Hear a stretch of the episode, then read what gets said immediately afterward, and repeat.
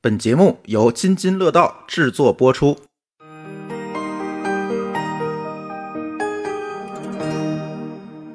各位听友，大家好啊、这是《品质生活的装修历险记》的第三期。说实话啊，我也没想到会录了这么多期，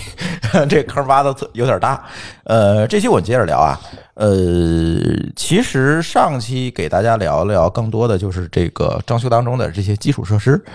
呃，但是聊基础设施呢，我们就不不可避免的会提到一个问题，就是你这个，哎，我现在我我又要吐槽了，就是我是现在觉得，就是国内的这个装修的这个房型设计啊，都有点问题，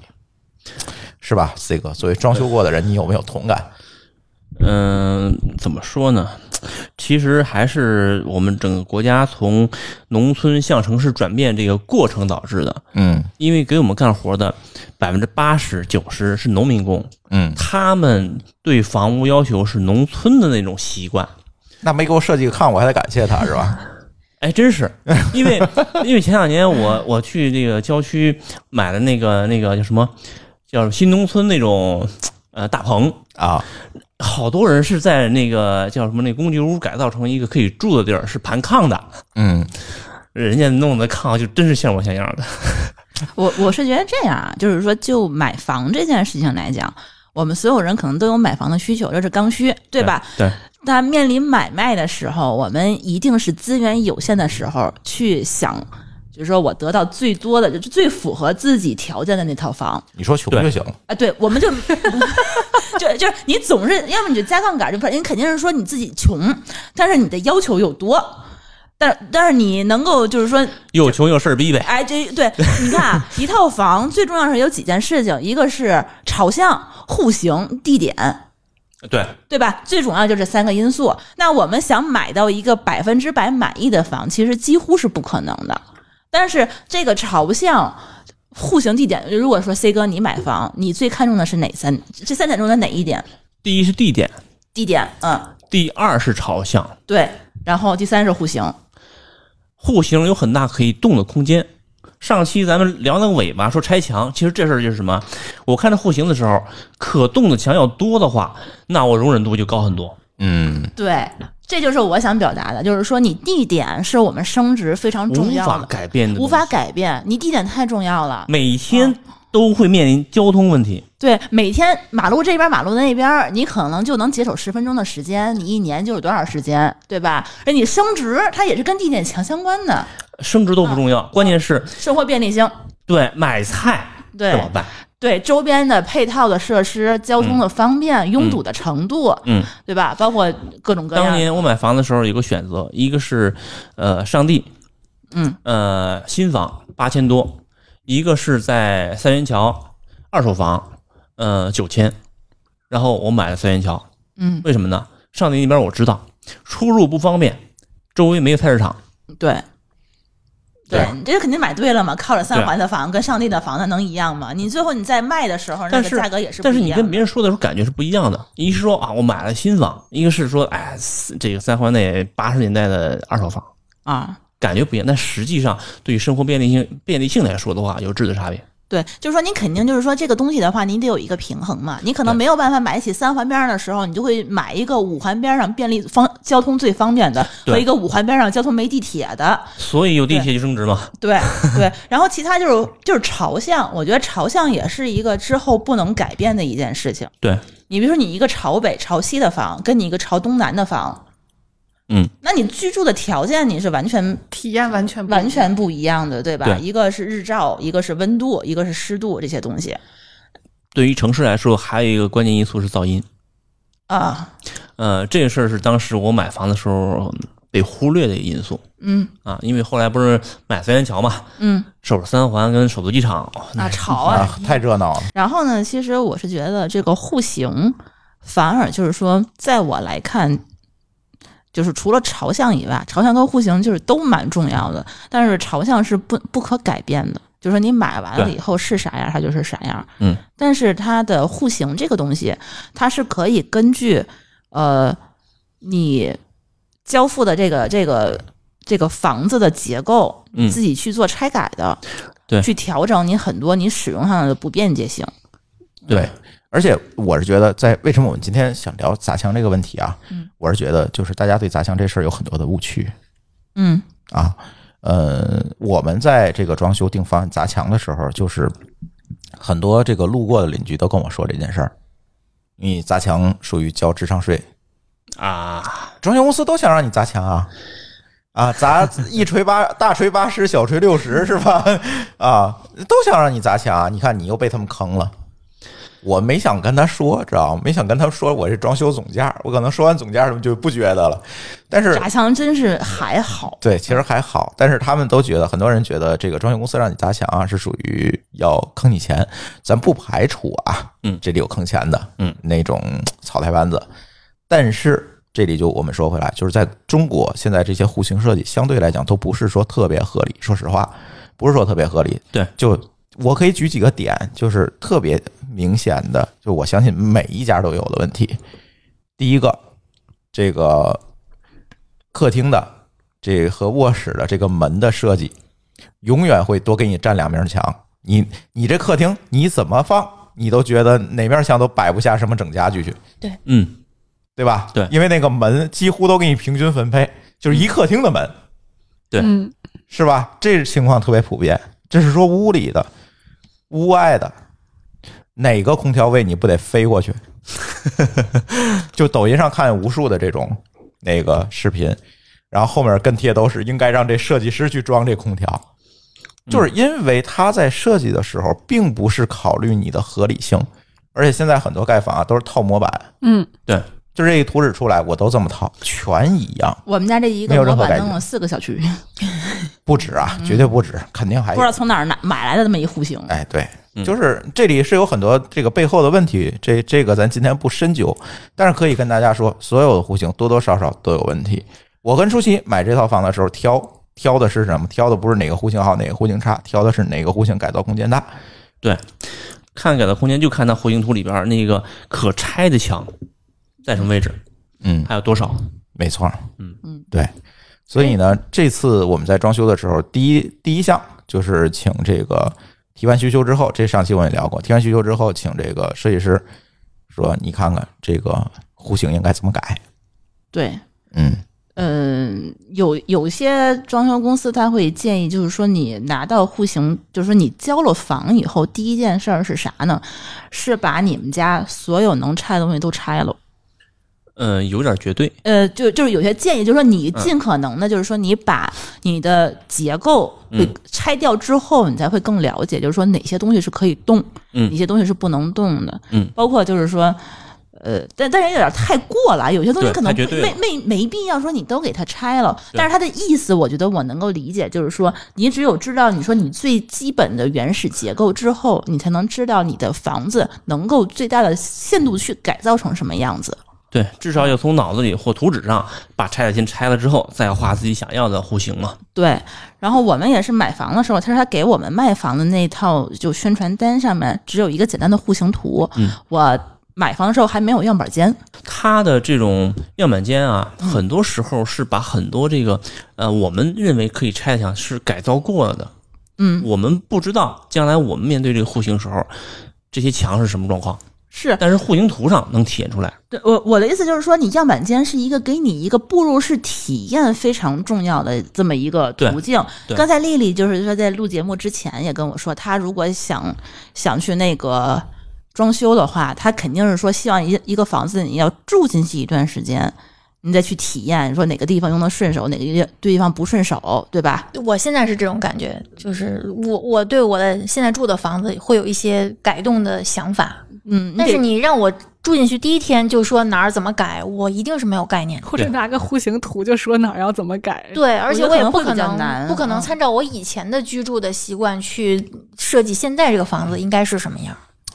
哦，我大概理解你的意思了，但是我想说的就是，动线设计它其实是有方法论、有基本法的，嗯嗯，不一定说你必须先住进去再砸，那就疯了，对对吧？能算得出来。对，动线什么叫动线？就是你在这个房间里面的运动的嗯、嗯活动的这样一个轨迹，轨迹。嗯，但是这个东西呢，其实是有一定之规的。嗯，不是说我们必须要住住进去。上哪儿？比如说，你从厨房到餐厅，从餐厅到客厅，从客厅到卧室，从卧室到衣帽间，这都是叫动线。那这个动线设计的合理不合理，直接决定了你的居住体验嗯会怎么样。比如我举个例子，嗯像我们家你们现在都看到了，嗯，厨房到西厨再到餐厅的这个动线，嗯，你们有什么感觉吗？很舒服啊。对，直接是个直角，一条线就下来嗯了。因为它是一个直角一条线，而且中间还能够放一些东西，就是在西厨的餐桌上，它是有一个缓冲区的。嗯所以在这个情况下，你不需要说我必须住进来才能知道，因为这个行为就决定了这个动线就必须要这么设计。因为做饭的行为大家都是一样的，那你们的那个，我我的疑惑是，你们的衣帽间嗯，会有一些不方便吗？比如说，你你是进门之后先到衣帽间换衣服吗？我是对，我是，就是我现在就是说不衣会帽进卧室脱衣服不放可回衣帽能，间。我的脏衣服是不进卧室的，我只有睡衣会进卧室。嗯所以说我反而觉得就是屋里头一进门先是衣帽间是最卫生的。嗯，对，呃，我插句话啊，嗯就是说动线设计看这个户型图是大概能估得出来的，这个没问题。但是呢，现在户户型图很多时候是有坑的，它会在屋里边画上床啊，画上柜子，啊，干你说那干扰个不你叫是吗户型图，那个是卖房时候那个卖房的时候，对，它是想宣象图它那效个果图它那不是效果图，就是它宣传册上那个户型图，那是那是那是唬人的，做不得准的，啊，而且那为什比例有的有问 题。不是有的很多有问题，小很家多具啊时是候吗？对对你画个床，画个柜子，你真拿它这个屋的宽高一量，你发现你放双人床不可能放单人床都满，没错儿对，那个那个图千万不能信。对，一定要看它那个最后房本上那个那个户型图，或者说你按它那个那那算什么这个呃设计图吧，不用房本儿，就是你打算买这个房的时候找销售可以要对这个真正的图纸。你量好尺寸之后，你拿真正的家具尺寸，比如说单人床一米二，双人床一米五到一米八，往上一画，你就知道哦，这个屋到底是大是小。怎么做？就是说你拿到这个户型图，就是你买完房交完定金的时候，这户型图几乎只能作为参考。对真正的。真正的这个房屋的面积的时候，你要拿到你的是你交房的时候物业对给你的那张图。对那张图上会有什么？就当时我也印象非常深刻。那张图我拿来以后，第一件事儿我就给我们的设计那边了。嗯第一，它能够看到你每间屋子真实的尺寸。对它这个尺寸跟你它那个户型图宣传买房时那个户型图是不一样的。嗯对那可能只有大概的这么，这个墙可能三米五，这个墙可能一米八。嗯，它会给你这个，但每一个墙到底是什么样子，它是没有没有写出来的。然后它可能还会根据你最后建建造完这个房，它具体它每一个房它房型大小都不一样，它最后还可以会跟你那个面积有什么多退少补，会给你一部分钱嘛。就说你每一个房，它跟你实际的那个卖房的面积是不一样的，都有差别。都有对差别。这个事儿很明显的一个事儿啊，就是我去交这个供暖费，供暖费嗯按面积算的嘛。对，我看我们那个楼一层到十三层，每家交的供暖费都不一样，因为面积不一样，但是户型是一模一样的。对，都有就是都有误差。对，对，它只有你交房那个上面是有的，对然后交房那张图上还有一个东西，在它那个售房的那个户型图上是没有的，就是你的墙体，就是哪个能砸？对，你的墙体哪个是承重墙，那个叫什么墙来着？承重墙和和和。啊非承重墙。不不是不是这个词儿叫剪力剪墙，力墙剪力墙嗯对吧？就是哪个墙能够给它砸掉，嗯哪个墙是承重的，你必须得保留。这个对这个东西我觉得非常有用。对，你能够知道说你们家大底到大底哪个东西是可以改的，你对哪个位置不满意，你的手你的范围能够改到什么程度包，括你能不能做开放式厨房？包括有的外墙都是剪力墙。嗯，嗯，有的是，嗯，对，尤其很多商住房嗯那样的，对，对，就是说有些人就愿意啊，我把飘窗改成落地窗是不行，哎，是可以的。嗯，对，但是改完之后，你就感觉真的是感觉变大了。嗯，对对，所以别抵触砸砸墙。所以这个砸墙呢，是一个改动墙体的一个好的机会，就让你动线更加合理，嗯，区域分布也更加合理，对吧？嗯呃，像我们这个房子，我觉得进来之后，我们遇到的比较大的一个痛点就是餐厅和厨房这一部分这个动线，就是我们希望餐厅大一些，嗯，是吧？但是呢，如果按照原先它的设计，它这个呃卧通往卧室这个门就比较靠餐厅这一边，嗯，也就是带来一个什么效果呢？餐厅相对来讲小，所以在这个时候呢，我们就决定把墙砸掉，嗯然后把门往那个客厅那边移，这样餐厅的面积就出来了。嗯，对还还避免了卧室门正冲着入室入入户门儿。呃，对，其实可以避免很多问题。对对，这样的话呢，整个餐厅的面积就出来了。嗯，再一个，我们做的比较大的一个改动呢，就是说把呃，因为它一楼呢应该算一个双卫，就是嗯主卧带一个卫生间，然后还有一个客卫，嗯，是一个双卫。那我们就把双卫进行了改造，啊，变成了一个。嗯，从卧室是进不到这个卫生间的，嗯啊，从外面能进，但是它是一个四分离式的一个卫生间，嗯这样的话，你的这个马桶区啊、洗漱区、功能性更淋浴强。区，对，就都分开了。嗯，而且呢，不容易脏乱。嗯就是因为你不存在那个什么有乱七八糟水啊这种情况，都可以隔离开。嗯这个一会儿可以让舒淇多讲卫生间这个事情，啊，是吧？就是说把一个呃独立功能的两块空间变成了一个综合更大的一个没错，空间。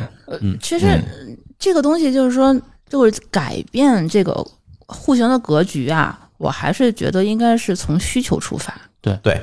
就是你拿到这个户型图之后，其实还有很多步骤才能到你砸墙改布对局。对对对你这个中间的话，你不能跳过你的思考的过程。对嗯是这样对，这个思考的过程怎么来的？是根据你之前居住的长年累月的一些思考，嗯，你的自己的一些体会去得来的。嗯比如说，你买房之前，你肯定住过房子，你住过自己的家，你可能也租过房子，你住过别人的家。你在使用过程中，你可能会遇到很多很多痛苦的事情，或或或者困扰的事情。你肯定是希望说，那有一天我有自己的家之后，我通过户型的改造，我解决我某一个方面的问题。嗯，然后砸墙是一个我们怎么说呢，就是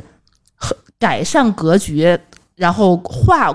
空间出来一个非常有效的一个手段。对，对吧？我举个非常简单的例子，比如说，嗯、丽丽，你们家，我觉得啊，去你们家那么多次，最大的一个痛点是你们家一进门没玄关，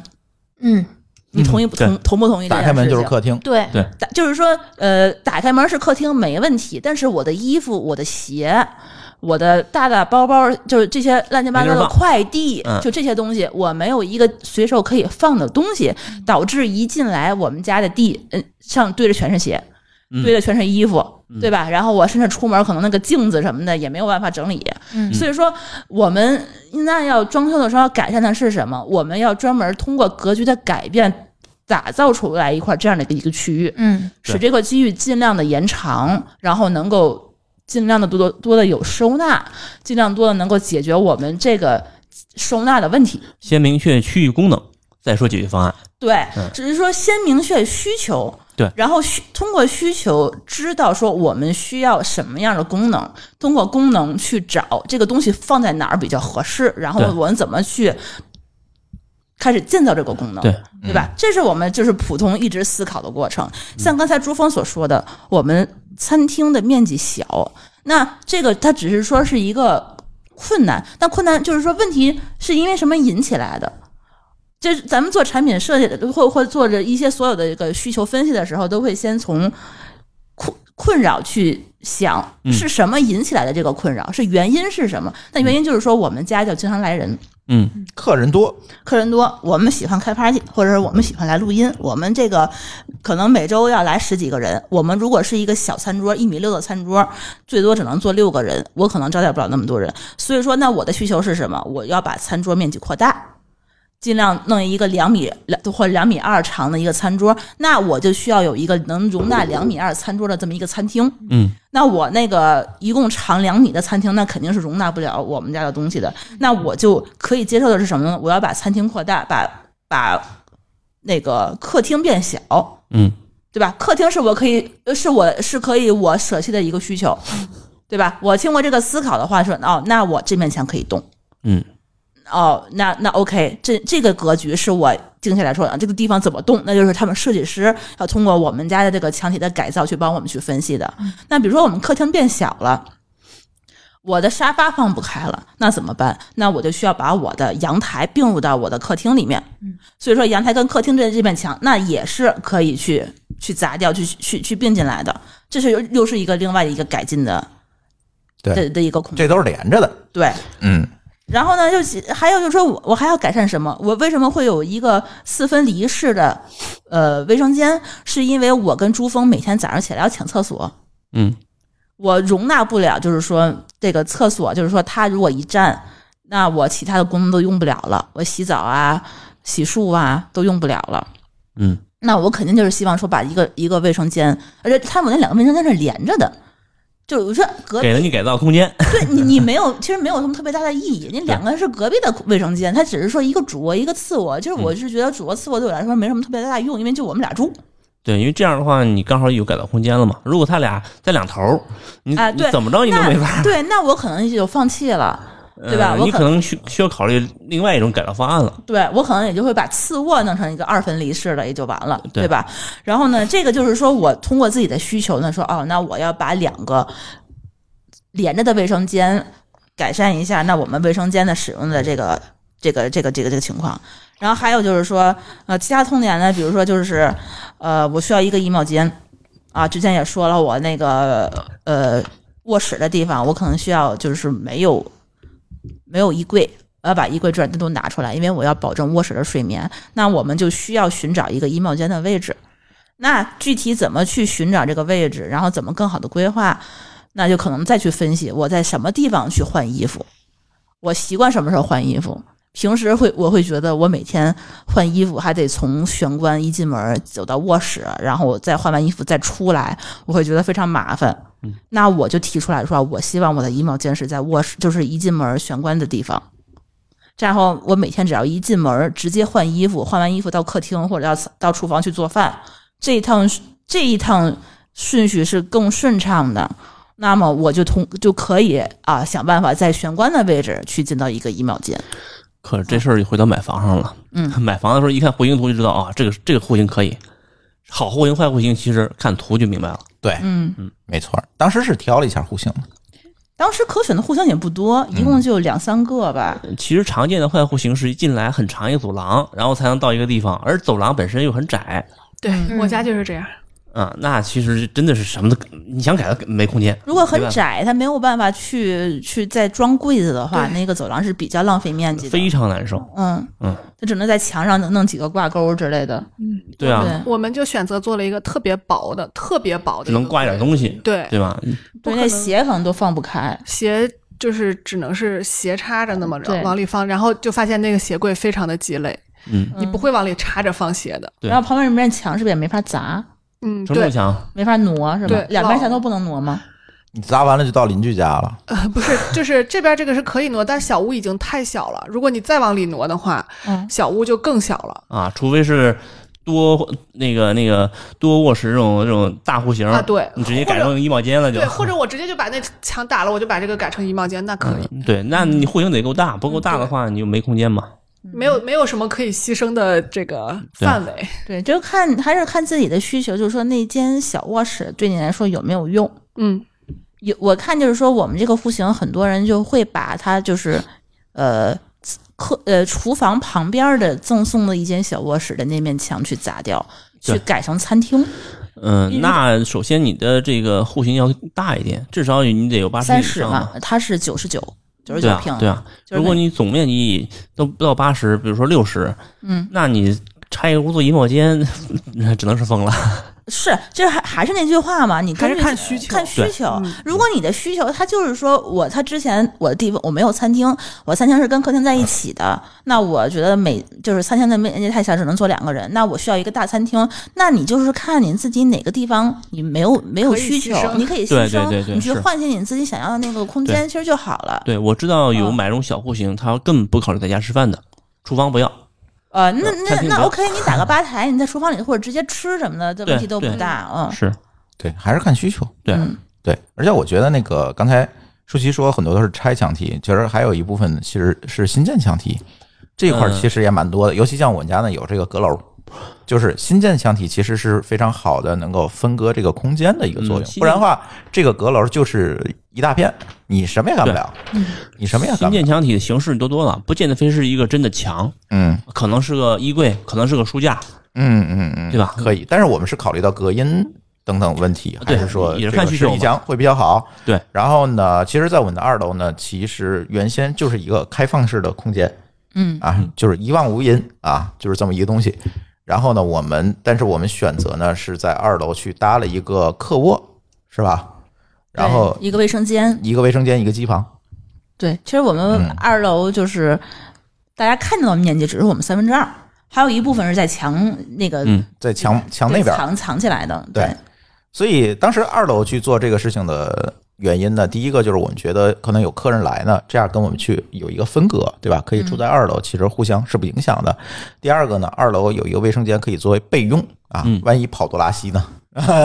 是吧？对，可以作为一个备用，而且呢，正好二楼卫生间的这个位置跟楼下卫生间的位置是正好是对着的，就是你非常方上水便的很方便。对，去改造。三一个呢，就是这个机房，这个我们的需求就是机房必须要有一个独立的空间，因为我们有服务器，这个噪音啊各方的问题它要解决掉，所嗯以机房它是一个独立的，所以这个机房我们可能会在第四期讲吧，就是可能会 可能哎第四期这个机房里面去做很多这个硬件的这种布置，其实是保证一个上网啊各方面的一个体验，做这个，所以二楼的新建墙体就会比较多，对对它本身它之前没什么可拆的，对，它就没什它么就可是一个一个就是不是仅仅的是，一个架框架结构拆，对吧？你还是要建，就最终指向的是要满足你的需求，对，对。感觉这第四期就是一码农专刊了，专门讲这个码农在家里边这个设嗯也许施。是第五期哈，对，所以但是在新建墙体上有一呃，在这个墙体问题的处理上，可能是会有一些技术细节啊，比如说你的墙体在新墙体和旧墙体之间一定要挂网，嗯你你挂完腻子之后一定要挂网，避免什么？因为新旧腔体之间它的这个热膨胀系数是不一样的，就很容易拔粒儿。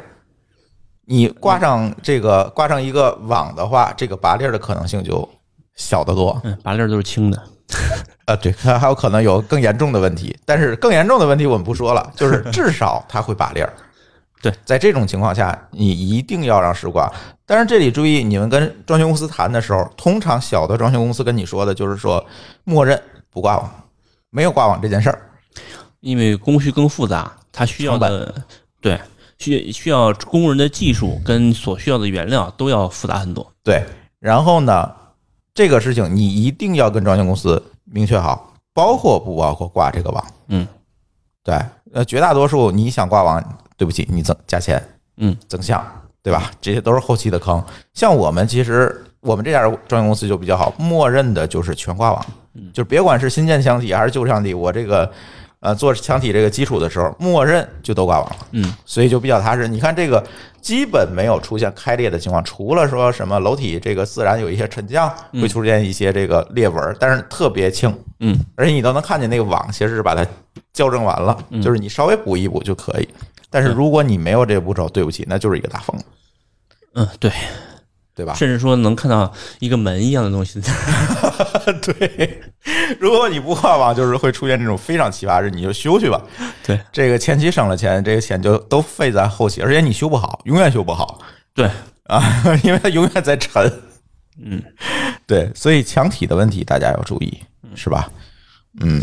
我家有一面外墙，它不光是挂网了，它里边还铺了那个那个，不知道是是三合板还是五合板，有板子，然后再挂再再往上挂网。嗯，那个具体技术我就不懂了。就是我觉得就改墙的话，我觉得最重要的是有些有些东西的话，你是能够就是说通过改墙你偷出很多面积来的。这啊，个、对对对对，这个这个对你你知道吗？对，比如说啊，就是有些在呃。呃，户型也非常容易，就是见到这种情况，就是说你的走廊的面积会过多。那走廊的时候呢，你就可以通过改墙把你的一些功能区域划分出来。比如说我们现在那个，我呃举举一个例子，比如说呃别别人他的那个通过修改卧室门的这个位置，他可能之前是直接一开门是个卧室，他可能从这个客厅改成客厅开门进去。嗯那这样的话，我们可能就是之前只能放一米八的衣柜，后改成可以放一个两米三的衣柜。你修改门的位置以后的话，你的衣柜面积就变长 嗯了不。打架了，嗯呃，不是，呃，对，然后你你你就可以收纳的空间就会变多了嘛。对对，然后有的地方呢，你通过你修改卫生间墙的位置，你能够把你的洗手盆儿从你的卫生间里头挪出来，就挪到你对面的墙体上，或者挪到你卫生间隔壁的那个那个门儿上面。这样的话呢，你就能够实现一个二分离，嗯的这么一个效果。这样你的洗手间跟你的水盆儿，你的你的马桶可能就是可以分开，你就可以就是同时做两件事情，你的人就可以，就是说你你你用起来会更高效嘛，时间对对就对嗯就不占用时间了。然后像我们家，我觉得我最重要的就是说把我们家玄关的那个位置这面墙给砸了。我不知道丽丽，你看我们家这个这个设计图，你能不能看出来？就是这面一进门的这个墙，嗯它左面是厨房，右面是衣帽间，嗯它中间是一个，就是像之前馋虫所说的一个很窄的一条走道，嗯两面都可以做不了什么事儿，就说你也没有办法盖，就是建柜子。然后之前呢，我们的那个设计给我的方案是你做一个斜着插斜的柜子，我们家就是那个柜子，对，但那样的柜子我觉得非常不方便，就女生的鞋子好多都是那种靴子呀、最最高终跟儿的呀，就是大嗯概率可能就会被弃用。对你就会放在地上。但那个时候，其实我给我们设计师提了一个解决方案，他还最后接受了，觉得我这方案还挺好的，就是把厨房这面可以拆的墙往后移了一部分。移了半米，就是说往厨房的位置移了半米。嗯，缩了一点，呃，对，这样的话呢，就是玄关这面的这个墙体往后移之挪后出，一个柜子的空间来。对你这面，你这个鞋你就可以横着放了。嗯，你这个横着放，你就不至于你斜着放的话，你只能那么插；那你横着放的话，那你肯定就是说你能够放更多的鞋。嗯，然后你再跟前面一取齐的话，就是整整的一面墙的一个柜子。嗯，然后背面的你那话儿，原来是承重墙吗？它就是它中间有一部分不是承重墙，哦，它就它卡那位对置能挪，它是这个能挪样子，它相一当于是抠了个柜子出来。对，对它是这个样子。它一开始一进门的这个玄那个就是玄关，左面是厨房，右面是衣帽间。厨房的门儿在玄关的这个位置。哦，然后呢，呃，厨房门旁边还有一朵一一朵一个一个一个直角的墙。然后后来我们把这个门儿改到了从餐厅进去，然后把这个门儿这个墙封上，并且往厨房的位置移了一小部分。嗯，生生造出了一个鞋柜，嗯，其实其实你们家顶楼一好处是什么呀？这个你们家楼上也是你们家， 所以楼下的一些承重墙你们也也是能动不的。能不能，这个我们肯真的定是不能没有动承重墙对，，一点儿都没有动。对，而且我觉得就是在做这个墙的时候，大家一定要注意一点，就是刚才 C 哥说的，千万千万动承重墙的时候一定要谨慎，对，嗯别管你住几楼，嗯对，一定要谨慎，因为有的东西不是说你可能你拆了，感觉现在没事儿，嗯啊，将来就是你三级地震塌还是五级地震塌的问题。啊，这这个问题还是蛮严重，所以尽可能的不动，别管你是住顶顶层还是住一楼，嗯，尽可能的不动。再有一个就是那个 C 哥刚才说的走这个线的问题，就是走线呢，上期聊了哈，注意这个墙上的线一定不要开横槽，对，对线槽如果能横着走，就一定走地面，对，或者是走顶棚，千万不要在墙上开横槽，尤其非常长的这个横槽去走线，这个就要命了。对，对，所以在这一块儿上大家要注意。还有一个就是新建墙体一定，呃，除了挂网以外，还有你新建墙体里面一定要有钢筋，嗯跟楼体固定，对不然的话你这墙有可能一推就倒了，尤其是你要往墙上靠柜子的时候，对， 容易倒， 对，嗯，像宜家很多柜子不都是买来之后建议挂墙上吗？嗯你的墙上就是一个空板儿， 一挂就全塌了。对，那个我们会把我们家改造这个墙体前后这个图纸啊，放在我们爱发电的账号上，啊、可以供我们在爱发电投喂我们的会员免费来看，好吧？呃，反正墙体改了不少，是吧？书记还有什么要补充的吗？就是怎么说呢？就关于墙体改造的这这件事情吧，我觉得我可以推荐一本书。这本书是叫《小小家越住越大》，这个是万科他之前的一个户型设计师，他专门写的书，他挺有名的。后来变成了一个插画师，就专门自己去通过漫画的形式，把他之前在呃万科设计户型，包括他设计精装户型的时候，他们使用的一些痛点，嗯，都通过他这个书，他就去给你讲怎么有一个非常好的一个解决的方法。这个书一共是三本儿，叫《小家越住越大》嗯一二三。然后他这个这个作者叫戚薇，但我今天我我不是给他带货啊，我这是专门是觉得他在我呃在呃设计之前，就是就开指始导了我装们修的角之色前，他给我了非常多的一些灵感的启发。嗯，怎么说呢？他嗯。提就是提到最多的一个东西，就是叫住商。我不知道大家能不能理解“住商”这两个词儿啊，就是说你怎么把家当做一个不不仅仅是房子的这么一个地方，就是说你怎么通过家去更好的实施，就是实现你自己理想的中的那个样子。然后他会这三本书一二三呢，就是说从不同的方面去告诉你这个家应该去怎么去去改。他提供的是一些思维的方法，比如说你重视收纳这件事情，肯定是很多人想不到的。你装修的时候，可能大部分人会想说，我铺个地板，刷个砖，改一改水电，这个叫装修。但是很少有人说，在硬装的阶段，就会把你的收纳的这个这个想法就去带到你的思考里面去。嗯他这本书的话就会讲，你为什么需要收纳，你在什么情情况下需要收纳，你收纳的时候，你的柜体。应该在哪些位置出现怎样比例的柜体，去满足你以后十年的收纳要求？嗯，然后你这个柜体，比如说我们之前在家里头的话，你买一个柜子，这个一靠墙上就是一个收纳柜体了。但是你家里为什么会到最后越来越凌乱？是因为你的柜体就是跟你的墙面是凸出来的。嗯，所以说你会觉得你你家里满处都是柜子，满处都是家具。但是他提出一个观点是，你应该制造一个凹形的柜体。说你在改造的时候，你的墙体尽量做一个凹形的位置出来，凹形的面积里头正好可以嵌入一个柜子。这样的话，你的柜子跟你的墙是是隐藏式的这么一个东西的话，你会没有一些视觉上的压力。嗯，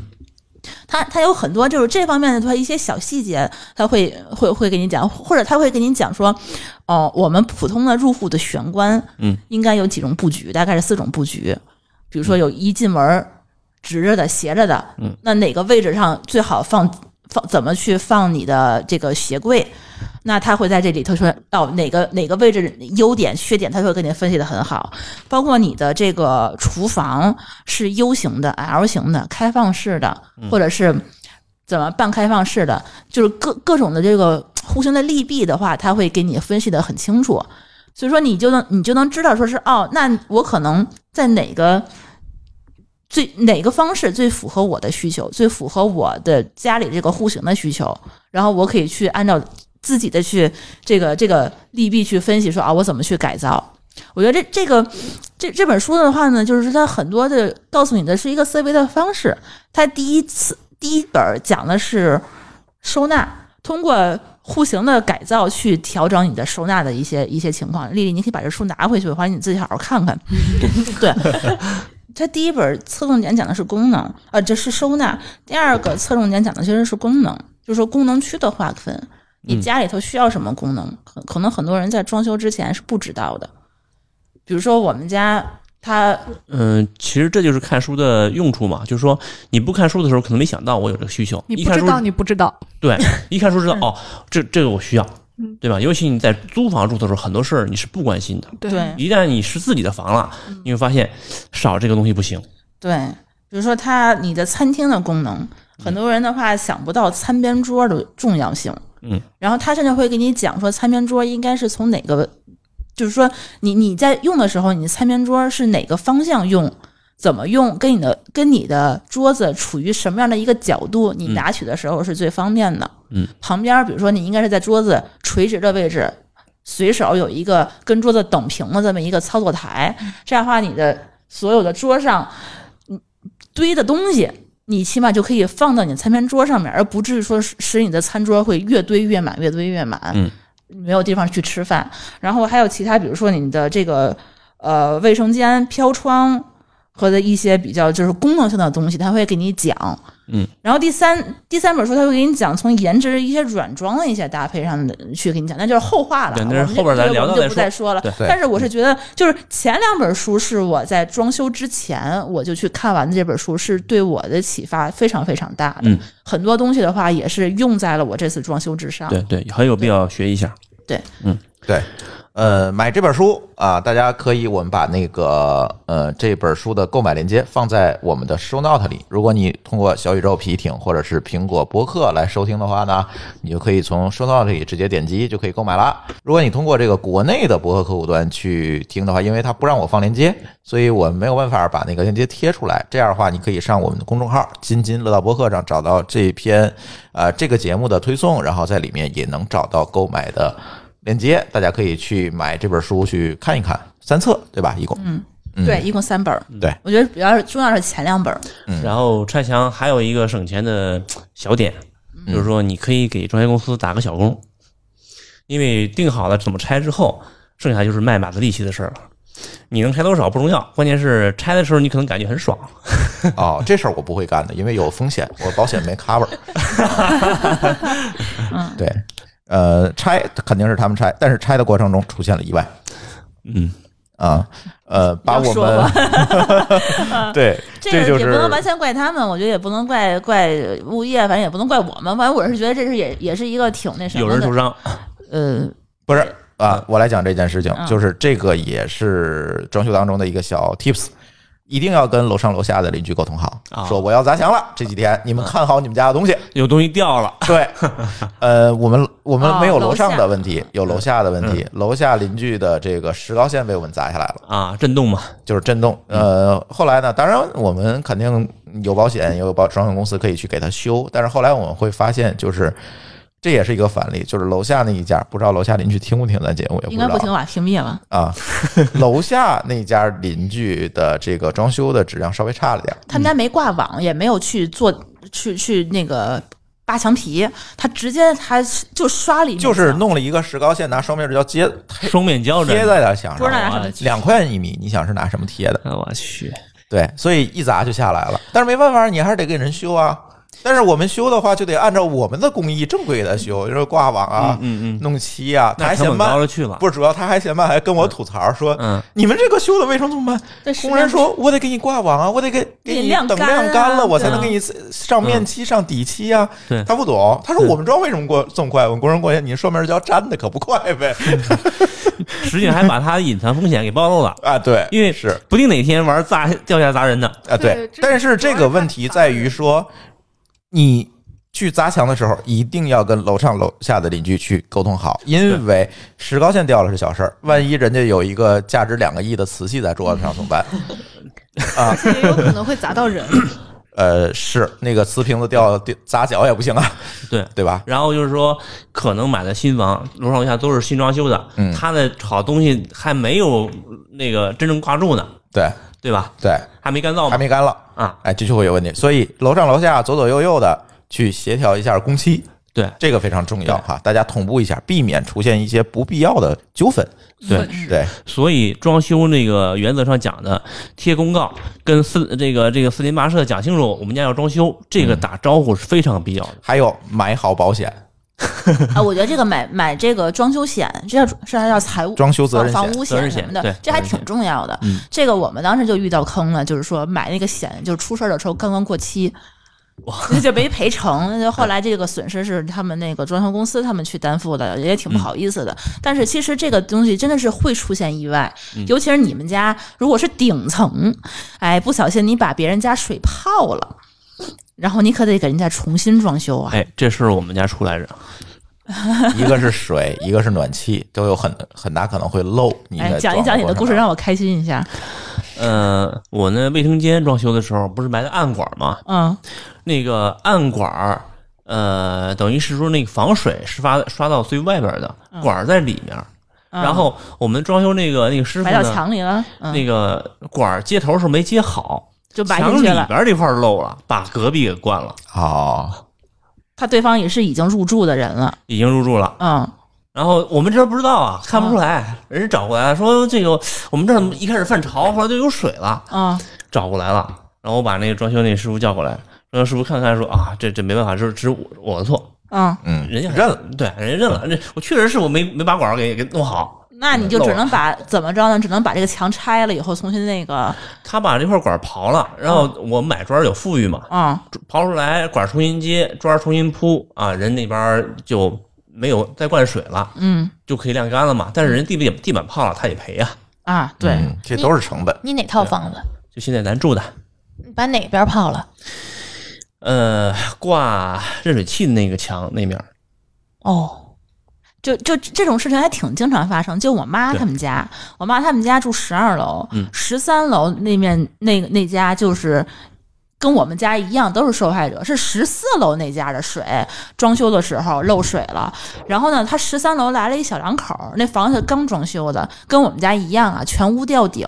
然后呢，它上面是射灯，嗯，就是等于说上面是一个大屏吊了一个大平顶，嗯，然后呢，从那个大平顶里头从那射灯往外滋水，往外滋水，吧嗒吧嗒，就是满屋子的射灯在滋水，你就跟那商场那个灭火器一样，就这是这个效果非常好。 对，非非常爽。然后他那个楼上那家还好死不死，他出门了，然后呢，他们家就所有的都停电了，他没法看再再节电了，一节电了你就你就泡了。他们家那个那个地板，嗯，就在那个水里头泡了得有三个礼拜，嗯，然后呢，就家里头全你能看到那个射灯下面就就放一盆儿，家里全是盆儿，嗯，然后我们家就是都是手机换的，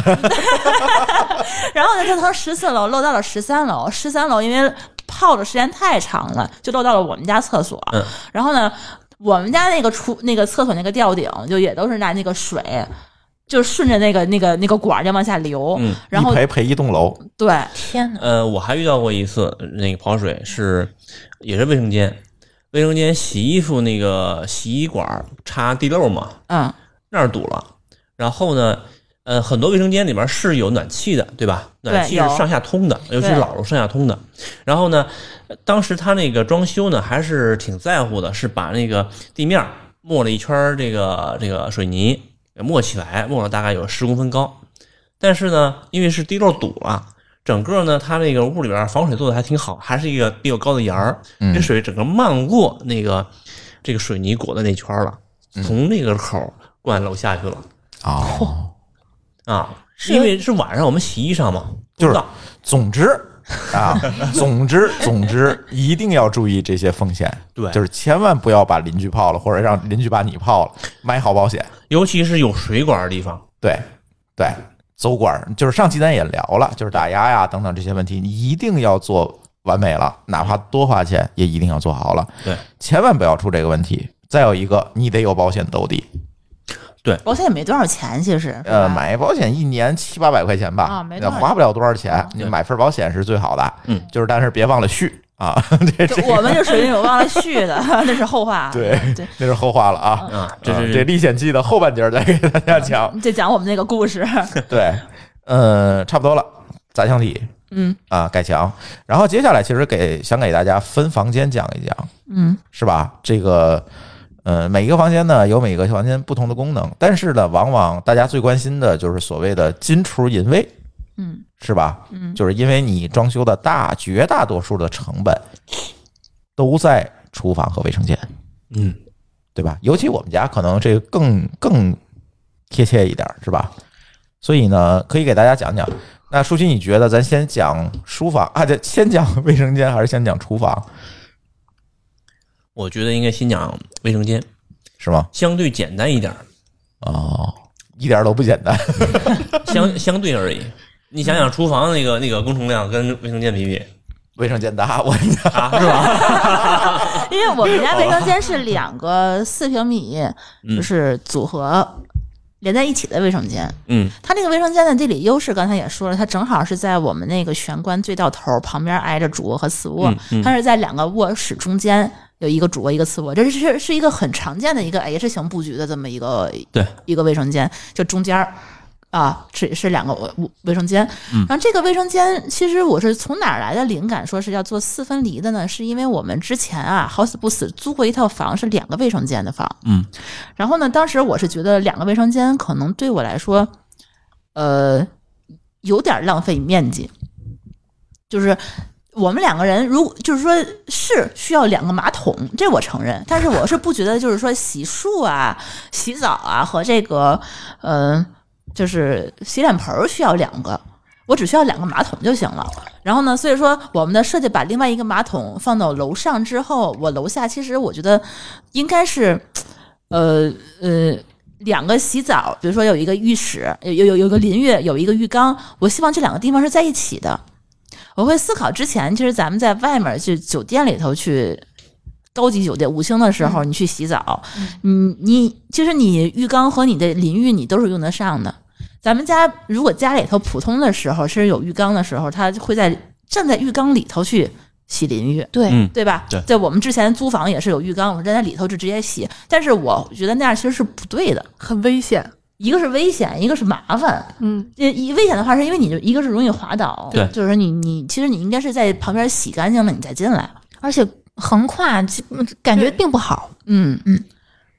然后就另外一个就是说，我是觉得这个对浴缸来讲的话，其实不好清理。嗯，对，你你每天就是刷那个浴缸也很麻烦。那浴缸的话，你洗得脏兮兮的，然后你再每天去冲它。其实，然后我就是后来就是去日本，去日本的话，我去看他们那边那个酒店和浴缸，我会发现他们其实是在一起的，就是说淋浴跟浴缸它其实是隔离开的，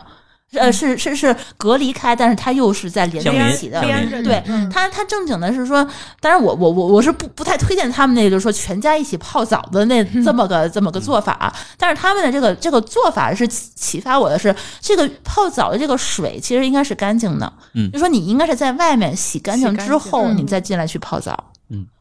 这样的话，你能够保证你的浴浴缸里的水是卫生的，你泡起来也会更舒服一些嘛。对，所以我是觉得他这个这一点是很，就是很很启发我，就是说我是希望就是说把淋浴跟浴缸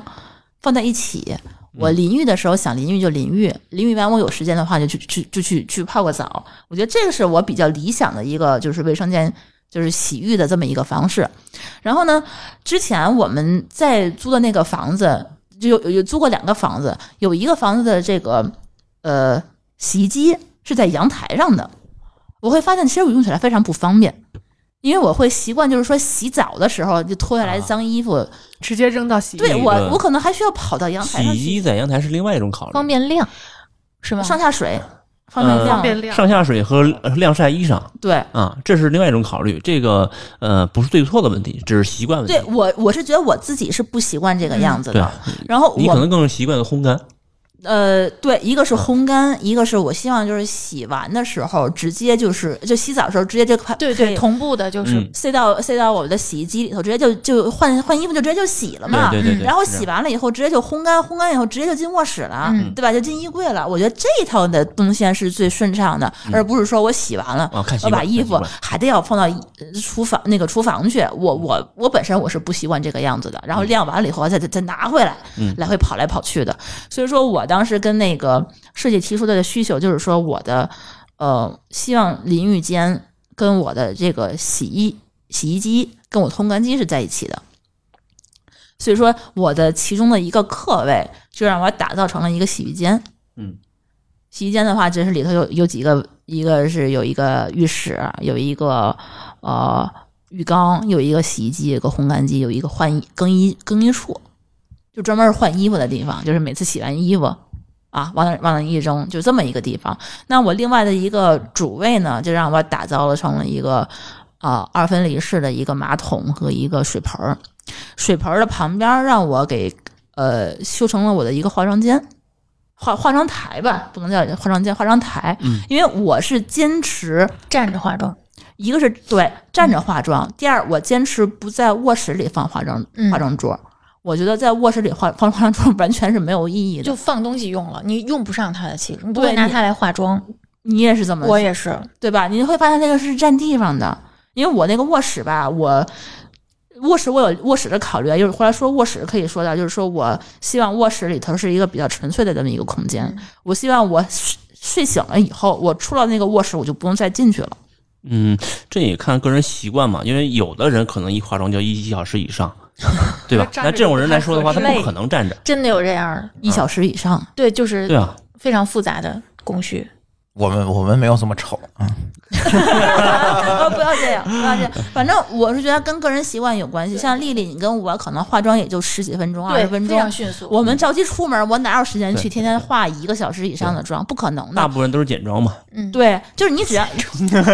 就差不多那种感觉，就是说，简嗯，简装修。对。而且其实你这个卫生间这个化妆品，就是你如果跟那个淋浴室在一起的时候，我觉得我我内心是接受不了的。受潮，受潮对化妆品，它那个变质粉它会会会有细菌什么的，跟马桶在一起我也是接受不了的。嗯，所以说我是觉得离开离开马桶和浴室，对就单独只有洗衣的地方有个化妆台是比较方便的。嗯然后就是，然后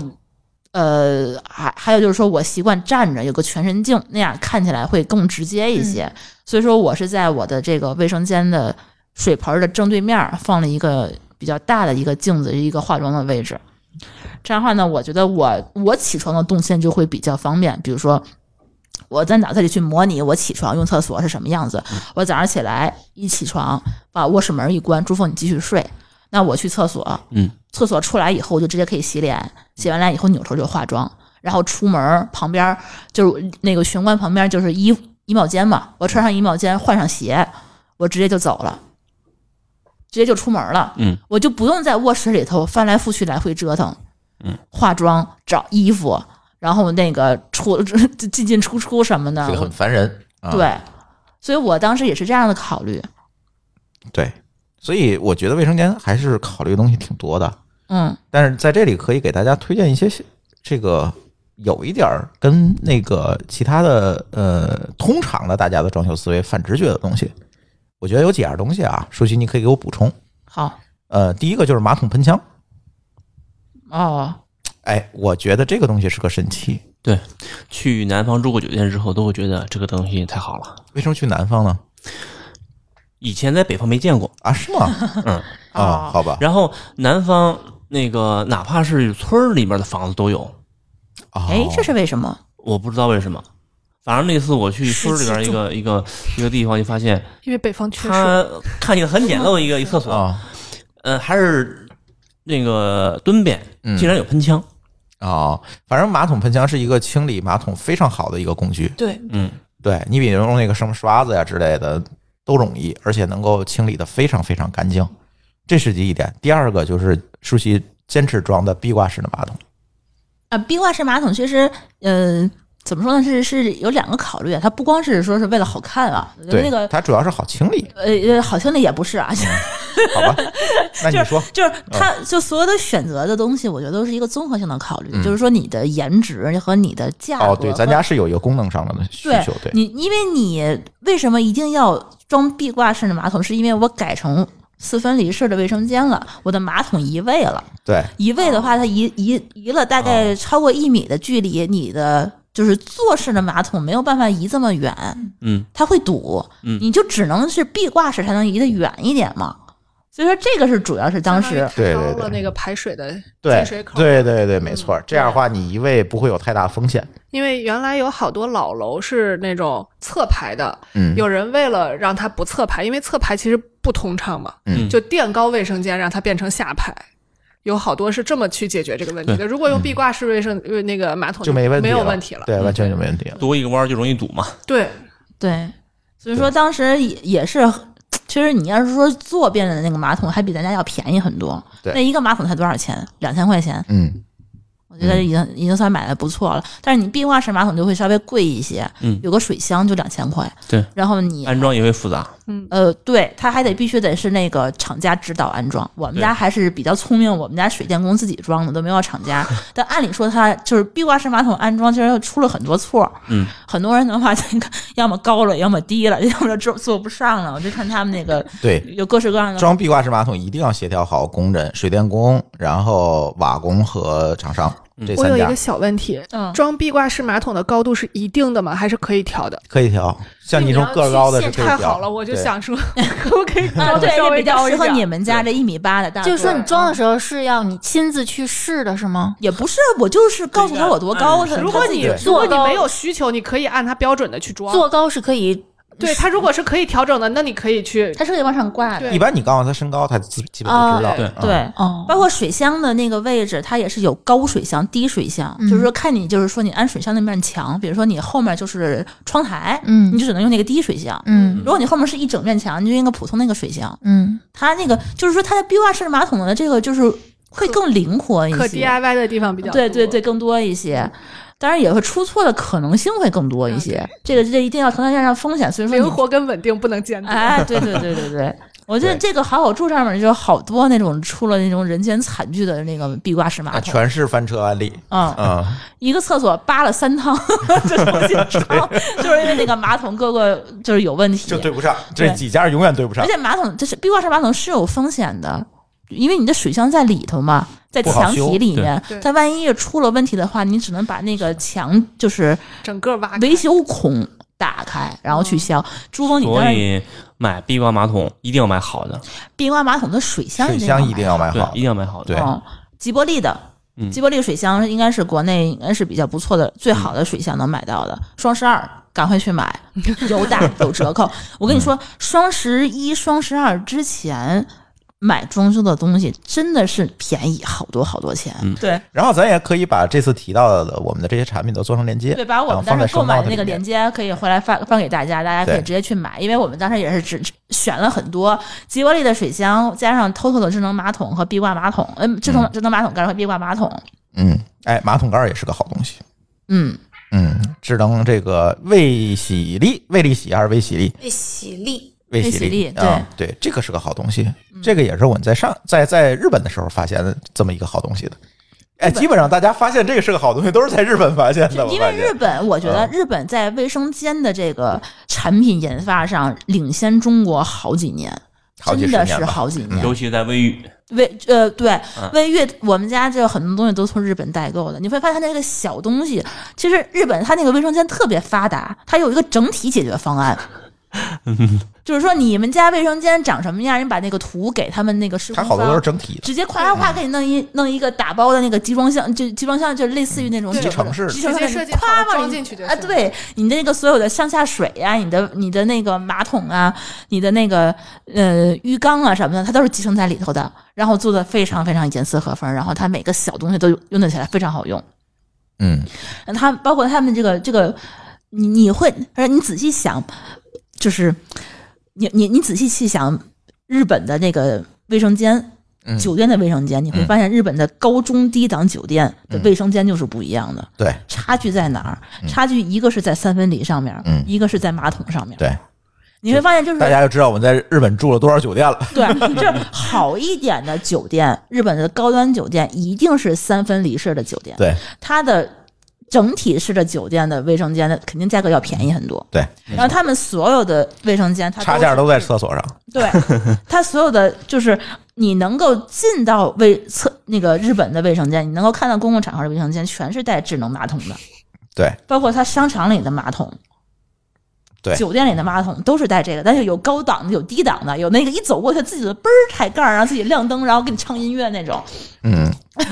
对，来呀来呀来！因为它你你尿尿的时候，它会呃对，有我觉声音，得那个功能特别好，缓解尴尬，会有声音，你会尤其听是得家见里要来客人。你们家那个声音可能就有点儿对我，我们家卫生间那块儿，那个那个完全没没门，嗯，我对这个特别，所以我们家只要一那来你厕客所人，里头是有门儿的呀。挡不住。我家只要一来一来客人，我就不上厕所。嗯，不隔音，嗯，啊，不过，哎，那你其实你换个隔音的门儿就行了。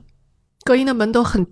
沉，很那个门啊，比厕所整个装一遍可能还贵 呢。那个门很、啊很很费劲。对，外边再加一道门其实也没事儿。嗯，啊。但反正我是觉得那个就是那个智能马桶那个唱歌的功 能，放音乐的功能，就咱家没买那种啊。但是我是没觉太得，大必要，这要他们家还是拿个手机一直点放歌着播客就好了嘛。自己唱就可以 了。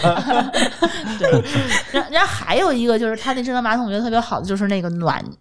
发热功对能。啊，嗯。我觉得女生一到冬天，我觉得可能都受不了那玩意 儿。 我那天听别的台说，我做别人做过的 就行。好吧，呃，马桶冬确实天不得错，嗯之前的话都是一到冬天，先得暖暖那个马桶盖儿要么就是编一个，妈妈们就编一个那个。哎，我可受不。了那个啊，了，我也受不我了也。是，藏污纳垢的一把好手。嗯，然后一尤洗其澡家有里的有一个不往里边尿尿的男人，我就快烦死了。哎，其实我觉得他们那有的那个高端一点的那个马桶盖儿，就是说你每次尿完它自己就弹开了，那个对男就是说女孩儿还挺挺好的，你就不嗯用每次想着去掀他。掀那个马桶盖儿了。外面来人也挺好的，你知道，想起来去。嗯我们家猴子现在都已经知道了，掀完那个要洗手， 会盯着我们洗 手。对，然后还有就是它那个就是清洗功能，我觉得女生都会用得上，嗯，每个月我更希望有自动清洗那个马桶马桶圈儿以有及的马是桶边上地面的，地面可能没有，但为里什么要头清的洗那个地有。面呢？会尿到要 不准。谁呀？ 哦，嗯，可能我们家猫吧。快快快拉回来！行，反正就是智能马桶盖儿就，就大家可以去找一找，就是现成有很多，就是这个真的是用了就退不回去了，嗯，绝对的。对。但是我我的核心的观点就是说，这个东西啊，尽量买日系的。嗯，就是我买之前也做了很多功课，这个东西是日本人发明的，所以说日本这个走在世全世界的前列，他们这个东西是最成熟的。为什么那么多人去日本买马桶盖儿代购回国？也是这个原因，但是你在日本买的马桶盖儿吧，它电压有问题，好像对，一百一的那对吧？点咱儿国内二百二的应该 是，要呃放，电不太源不线太，不太行。所以说，其实我是比较推荐在中国买日系的品牌，你不要买德系的或者美系的。这个美国人不用马桶盖儿，美国人都连马桶都不不用用，不用，但是他不用智能马桶盖儿。然后德国人也不怎么用这个东西，反正我知道狗叔那边他跟我说他不怎么用这个玩意对，欧儿洲人用的少，啊、而且欧洲的比较优秀的马桶叫什么？那叫什么牌子？那个那个特别贵那个马桶，科不是科科科勒是美系的，嗯，德系那个马桶叫什么有一个特别贵的，巨贵那个，忘了，我也忘了什么牌子了。反正就是看了一眼就不想再看了，就是它那个贫穷是它限是制个了我的对，想它象是力。它是个是个方形的一个 马桶，它那个马桶挺好的，设计也很那个德系，就精致。但问题是它不好配马桶盖儿，方形的马桶有一个好处就是它的那个坐的位置比较大。我们家有胖子，反正他试坐完之后发现方形的可能坐着会比较舒服。啊，嗯，嗯，看体型，对，对哎，有瘦的可能就会掉下去。对。然后那个国产的马桶盖儿我也不是特别的 推荐，因为我从那个。那个什么值得买上看到一个人间惨剧，就是 由小米的跑水那个，对小米的马桶盖儿造成的。它是那个，因为小米的那个质量不是说特别好，它那个水跟水之间那个接头儿的那个位置，它老化了、断了、裂开了，所以说它那个水就跑了一屋子。哇，他们家刚装修的，所又有是的一个人间惨。所有的地板和它这个呃定制的家具和楼下看胖。全都泡了，十几万。小米儿最后跟他跟他们打官司，最后赔的。所以说这个卫生间做一台儿，能把水拦一道还是没用，那个水流可能你还是解决不它了是。呲水啊，哦它是有压力的。嗯家里一直有一个人也很重要。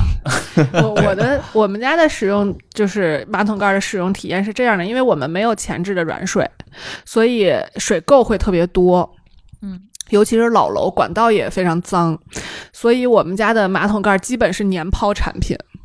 哦，它会堵。对，它会堵，就是滋着滋着就慢慢就滋不出来水了，哦所以基本就是一年换一个。我们现在的选择就是小米或者京造，嗯，就是一年换一个的情况下，你基本不用考虑这个东西耐用不耐用的问题。嗯，那如果要是这么考虑的话，没有软水，那你还是买便宜的吧。啊，对，就是我们把它当成年抛产品了。对，嗯小米儿的马桶盖性价比还是不错的。嗯但是自打出了那个泡水的事件之后，因为因为小米儿承认的这是他们的一个设计缺陷了，我觉得这个发生人间惨剧绝对不止这一家。嗯，它毕竟是个电器产品，电器产品的话呢，其实在嗯使用频率高嘛？对，其实还是说尽量买对，主要可接是受范围内是最好的，嗯，价格高一点的。主要是这些东西呢，日本它出的早，人刚该趟的坑呢，日本人都趟完 了。也许几十年前日本泡了一大堆呢，对，对吧？但是人家能把这个问题先遇到，就能先解决。嗯，对啊，就是这个，你国产品牌呢，你可能过个十年二十年，可能也能买了，因为它坑也摊完了。对，嗯，对吧？就有这个问题，所以这些东西啊，我觉得确实你还是买一个日系品牌可能会好一点，要好得多。如果你预算充足的话，嗯或而者且而且现在马桶泉可以跟大家说一下，马桶泉现在又分两种啊，一种叫储热式的，一种叫即热式的啊，一种就是有水箱啊，有一小水箱，然后呢，这个热水滋完了就没了。呃，现在还有一种是即热式的，就是你永远有热水，有这两种。现在我们家那个是储热式的，但是如果现在大家再买，可以考虑用那个即热式的，对，会更现在安全卫生一点儿。对对，嗯对，因为当时我和舒淇图便宜，就买了一个，反正就不是特别高的我档次的。我啊们是 Toto 的那个呃水箱啊，不是 Toto 那个马桶加智能马桶盖儿。嗯当时这一套双十一下来也得四千多呢，嗯我觉得也不算特别的便宜了，嗯，加上水但也箱不是巨贵的两。千嗯六千多块钱一个马桶，我觉得这这这真的是也挺贵的了。当时我还在酒店直接买一个坐便得了。嗯，对，主要是还是俩马桶。对，楼上这个马桶我就图便宜买了一个呃很简单的一个一千多块钱打折款，一千块钱的嗯一个便宜的做做的马桶。 对，然后说完马桶，可以说说浴缸。哎，这个也是装修当中一个迷思。我看过很多的装修的文章，都说浴缸没有用。你们有没有见过？这还是看个人习惯。怎么叫有需求用？就说你用不用得上，你会不会用？你一年会泡多少次澡？我要有自己的，我一定能泡就泡。对，这个问题在于说，你不要强行的告诉别人浴缸没用。对，这个这种人是特别讨厌的，对就是这种文章我遇到第一个就划过去，根本就不会看，因为你根本就是从你自己出发，而不是从别人出发。从你自己出发告诉别人这个东西没有用是特别缺德的嗯，这种事儿。我觉得可能是他们家实在是没有条件装，所以说大家会潜意识告诉说啊这个东西可能没有用，或者利用率不这么高。嗯，但是你如果有条件装的时候，我觉得一一谁缸不想泡个热水澡？就是啊，还有就是像你刚刚说的，如果你是洗干净进去的，那你这个就是打扫起来就会很简单。有很多人弃用是因为打扫起来太不费劲。打扫的问题，我继续给大家讲。浴缸呢，其实是这样，就是首先第一点，你如果想要好清理，就一定不要浴缸和淋浴合二合一。嗯，这是第一点对，刚才嗯舒淇说了。第二点，告诉大家一个最重要的点：浴缸好不好清理取决于价格，呃，取决于材呃质。你要你材质决定了价格。对，就是你你你要说的准确一些，好清浴缸就是现在普右遍的面越呃，普遍的浴缸有很多材质，第一对是那个亚克力的，嗯亚克力的浴缸最便宜，一个浴缸从几百到小几小一千，多贵到多一千便宜多对对，嗯一一两千就。这种这种档次都是亚克力的浴缸，它还能做这种不同的尺寸，有坐着的、嗯啊，有那个什么坐着这、趴着的、充电躺着的，能按摩的，按摩呢，嗯然后三角形的嗯，就对各种各样的这种浴缸，然后有一米三、一米五、一米二，根据你们家那个位置去定做，对，它可以去定制。这种浴缸的话呢，它第一是轻便，第二个是便宜，它有它的好处，但是它也有它的缺点，就是说它太容易挂脏东西了，嗯，就是说它不好容易 挂杯。对不好清理的浴缸全是亚克力的浴缸哦，还有不好清理的是那个木质的单木桶我，的那个哦妈那呀个那个嗯那个就别说，那给小孩洗洗澡的那个东西，我觉得小孩用塑料盆就行。对我们家就是啊，反正那个大木桶是非常容易不好清理的东我哦西。原来想过这个，这个因为这个我我是觉得你，千万别买，嗯，我后来是被拔草了。对，然后就是说它那个独立的浴缸和嵌入式的浴缸，它也是不一样的嘛。嗯你肯定是嵌入式的会好清理一些，嗯独立的话，你总有边边角角你进不去，你需要靠那个呲水枪你去去嗯擦。然后我推荐就是说大家尽可能的买铸铁浴缸，哦铸铁浴缸是最好清理的。你你想想，你铸铁的花盆儿，嗯你一是不是拿水枪一呲它就下来了？对你它不跟挂亚东对西你你亚克力的话，它总是上面会有它一层会它会越冲越有那个划痕，那个划痕反而就更容易对。这个挂住脏，亚克力对油脂有吸附的效对果。，还对一变层长。油，一层泥儿。对我们家铸铁的浴缸。用了这么长时间，几乎没有什么特别大的一个困扰。你早上就是你你洗完了以后，因为我们也不会说是在里头洗搓泥儿，对吧？肯定是搓外面搓完泥儿以后再进去泡去。然后你一般情况下，你洗之前，你拿水拿那个喷枪，就拿那个高压喷枪嗯，呲一呲它，你就直接洗，没有什么问题。嗯，然后你洗完澡你放上水以后，你再冲一冲它，我觉得挺挺方便的。它几乎不会挂任何脏东西。嗯，嗯铸铁的这个浴缸原理是什么？它首先它是铸铁的，其次呢，其实它那个釉面儿其实是搪瓷，大家可以理解。哦搪瓷那个东西你很难，化学质地非常稳定，嗯，就很难被干扰。你去划它呀，什么硬度也完全足够对，就你冲就够了，就非常好清理。很多人说浴缸不好清理，就是你买的是那个亚克力的，嗯但是铸铁浴缸大家注意啊，特别这沉东西齁沉。嗯，啊，有一些啊人可以想想要把浴缸安排在阳台上的，千万不要用这个，呃对，竹有铁可能就阳台会掉下去。阳嗯阳台会承不我了。们家当时应该是四五个大汉吧，把这个浴缸装上去的。嗯，当时我还在那儿，因为那个 浴浴缸还特别特别贵，它那一个铸铁浴缸三千多吧。我当时还想图便宜，不想买那个带把手的那个，就可以蹬着站起来的那个玩意儿。后来想，我幸好我幸好买那个，要不然那几个大汉都没法下手，没有抓的地没法得没费一法个手，对，没法搬着进那个厕所里头。 对，我反觉正嗯得好多人得觉得浴缸没用，是因为那个就是独立的那个浴缸更好看，它经常出现在很多这个嗯映照里面，嗯，会让你觉得这个家里如果放一个独立的浴缸，就是它那个造型什么的，都是让你觉得给给这个家添彩的。那就配一个保姆好了。对，因为特别不好清理嗯独立浴缸，特别特别不好清理。所以说你越不好清理，你越不会用对它，你越不用它，你就会觉得它越没什么用，用。嗯洗洗衣服用，很多人拿那个拿就泡衣服用了又，那嗯更哦，就更容易脏，就恶性循更容环易了。脏了。嗯，嗯对。然后他，我现在唯一想到就是说，你独立浴缸有一个使用场景呢，就是说你可能浴缸的位置留好了，嗯你后续比如说你想换一个电动的按摩浴缸，你如果是嵌入式的，你可能就换不了了。嗯，所以这是这是我唯一的一个想到的一个场景。但是我是觉得，如果你要想想到你以后可能会用的话，那你就提前先把这个东西先先买好，先用上。按摩浴缸还是慎重，因为出问题的概率太大比。你用的概率还要高。嗯，嗯对，这是有可能的。嗯，呃，而且铸铁浴缸这个东西非常稳定，你用几十年它也坏不了。你想换它，基本没法给你理由。对搪嗯瓷最怕就是磕碰，你也不会磕碰浴缸。对我光着进去的，我也没东西可碰它呀。 嗯，搪瓷的会不会有一种自己在珐琅锅里被炖的感觉？其实跟我家锅是一个 而材且其质实。铸铁浴缸它保温性也非常好，嗯嗯，那个水几乎就不怎么凉得会慢，凉得慢。对，嗯嗯，反正我是 那是不是需要注入的时候就注稍微热一点的水？因为它需要把整个浴缸热起来。对，稍微热一点的水就可以。就是我嗯我们那个浴缸的那个喷头就是四十度的水温恒温啊恒温温喷头，头。就直接往下呃放水，没什么特别大的问题。嗯，嗯，对，舒淇可以继续讲讲喷头。哦，喷头，喷头喷我。头也是下了好多血本和淋浴功喷课的。头是吧？嗯我们家有俩，一个是在浴缸上面的，一个是在淋浴区的。虽然说这俩地儿离挺近的，其实用一个就行啊。但是我后来还是就是买了两个，就是呃，就是洗洗澡淋浴的那个喷头，我的需求就是要水花大，然后压力足够大。所以说为了这个水压大，其实我们也做了很多功课，比如说珠峰装了增压泵。请听上期。对，上一期讲过我们的那个水压的增压泵，然后讲就是用了这个净水，用了软水，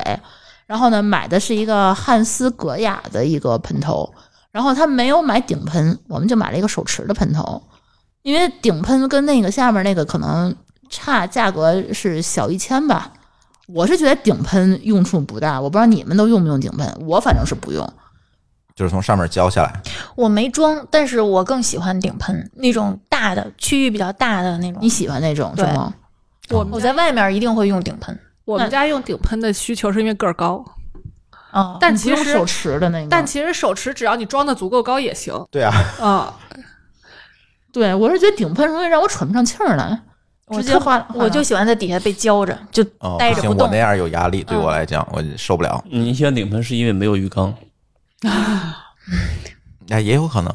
对，反正我没买那个带顶分的，嗯，但是那个是一个恒温的那个，嗯呃，汉斯格雅汉斯格雅恒温的那个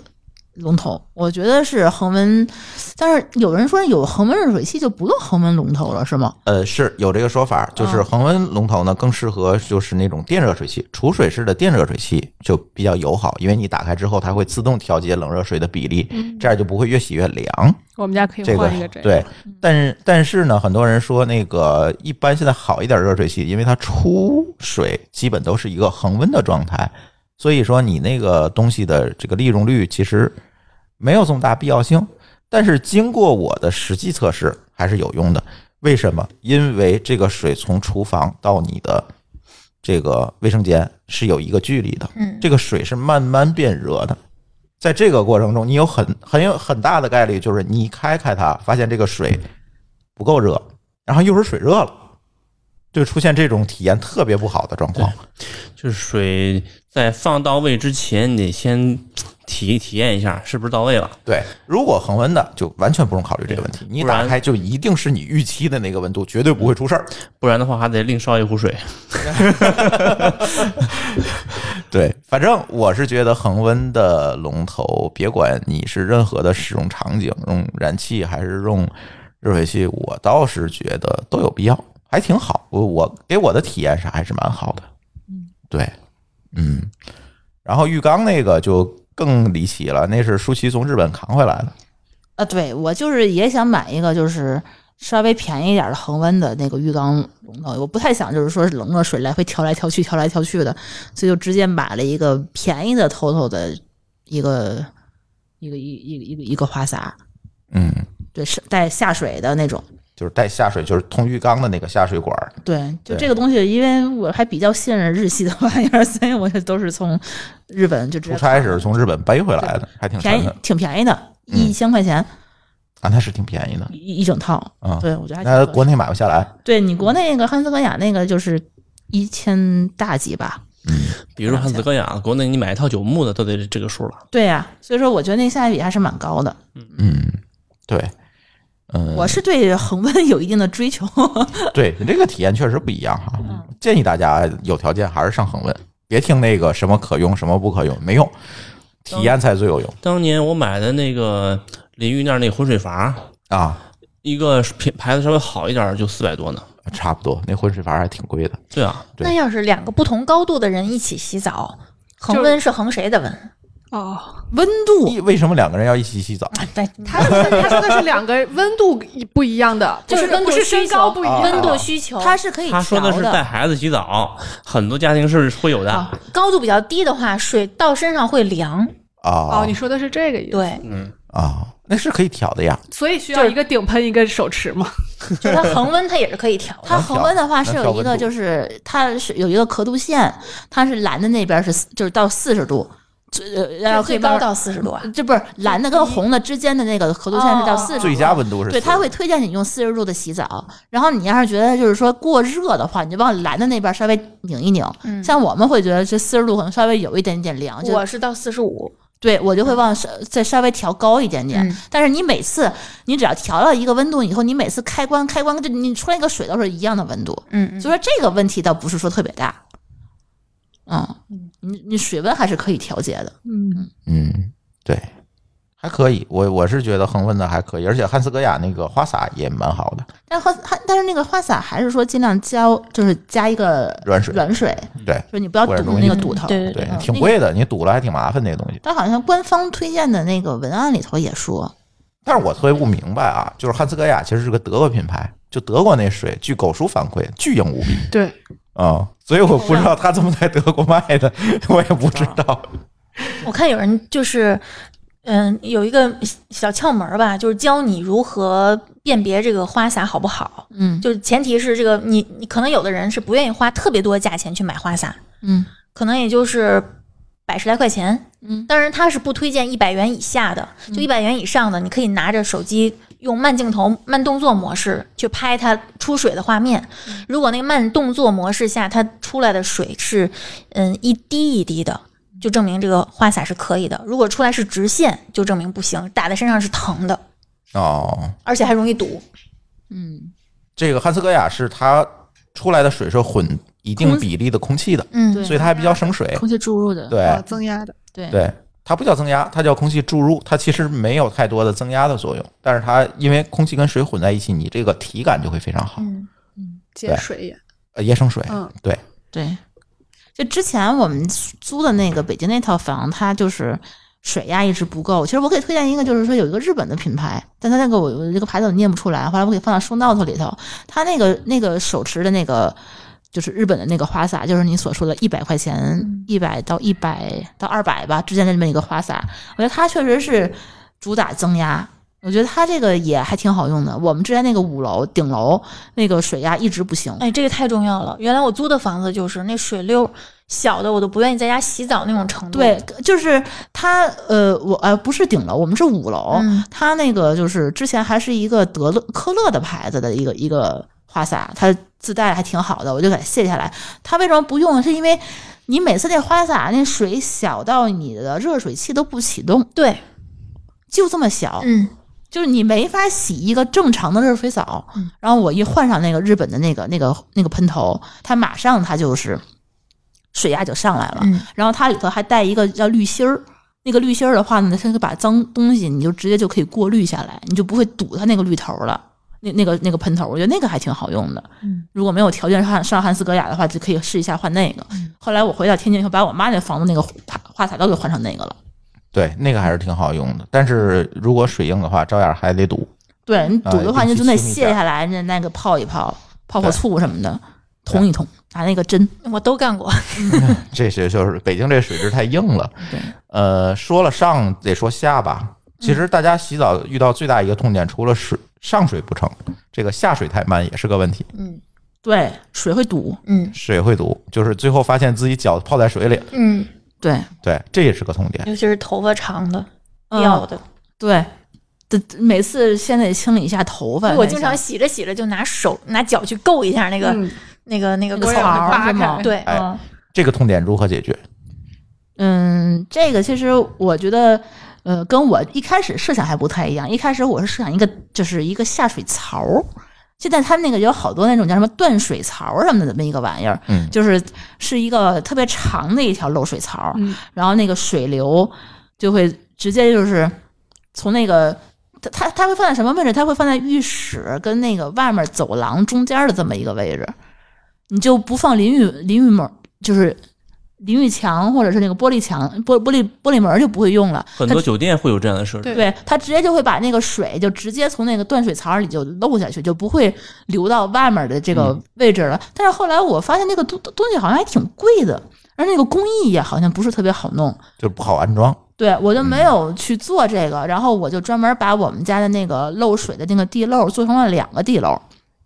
我也没有用那个长地漏，它那个长地漏其实市面上有好多那种长地漏，但它其实漏水的口儿还是一个口儿，就看着是个长的，对，它只是它它长了以后，它把这个头发拥堵的那个概率它降低了。嗯那它那它下如果不堵的话，它下水的下水的速度还是一个，嗯，对吧？然后我就是说，那就弄成双地漏吧，那就是说左面那是一个正常的地漏，右面那个地漏接的是我们家呃浴缸的那个排水，哦，就是两个出口。对，两个出口的话，它排水速度会比之前会更快一点。嗯嗯，然后就是说而它且，一个堵了也不得不影响另外一个，嗯，对对，很啊难同时堵。然后其实这个地漏的话，就不会用一个特别特别贵的地漏，嗯然后就是说那个就是。呃，淋浴房那个地板就是地砖儿，其实也是做成那个，就是跟酒店一样，那个大理石那种导流的那种，那个带带导流条儿的导导水条儿的那种地砖儿，嗯，导水会更快一点。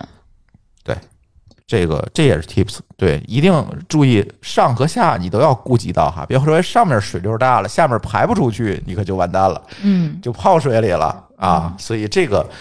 呃也算是一个小技巧啊。我是觉得洗澡如果是这种工具好用了以后，你洗澡的速率会加快。嗯，你每天洗一个澡的话，你用不了几分钟，也不一定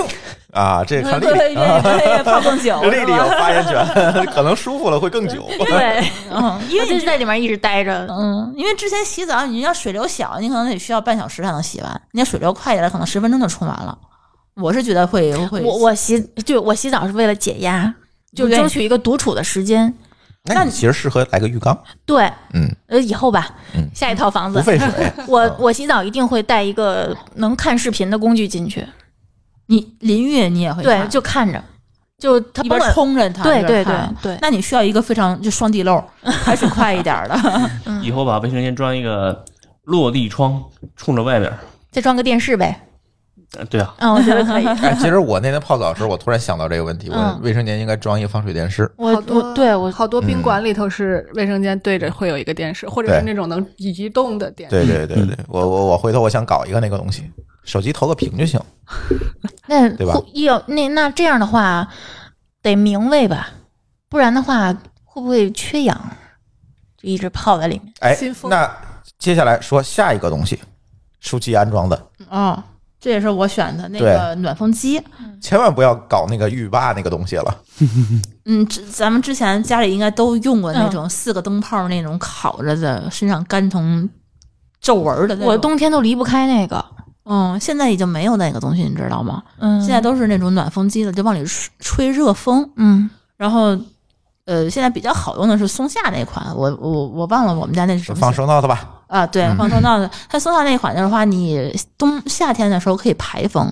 然后冬天的时候吹暖风，就是你不用说加一个浴霸，再加一个换风扇，这两个东西了，它就合二为一。然后还有个灯，嗯，就三个东西就在一起，然后你你的那个吊顶上就就不至于装了那么多玩意儿了。然后它那个暖风的话，还就是送风的效率会更远，嗯就说它你你它不推荐，就是说你装在那个淋浴区和浴缸区，因为你洗澡和那个泡澡的时候，其实那个屋里本身是热的嘛。嗯，它推荐的是你装在那个换衣的换衣区换衣区，嗯你擦完干出来换衣服的时候是最冷的。然后它有一个口儿，它它它它要就是换衣区跟那个淋浴区中间的位置是最好的。然后它往里头送风，它能够保证着说你不至于说站在它那个热风最下面的那个位置，不至不至于烤的时间最长。然后它还可以就是说，呃，送凉风、送热风都行。你可以衣服挂在里头，还能就是说挂一天就干了，呃，说呃不是吹吹吹几个小时就干了那种。啊，这个是现在是用的比较多的这么一个东西。嗯，它有四个模式，第一个模式是叫暖风模式，它是通风的同时吹暖风。嗯，还有一个叫换气模式，那只是交换气体，就是不然让你多憋得慌，缺氧啊、嗯这事儿。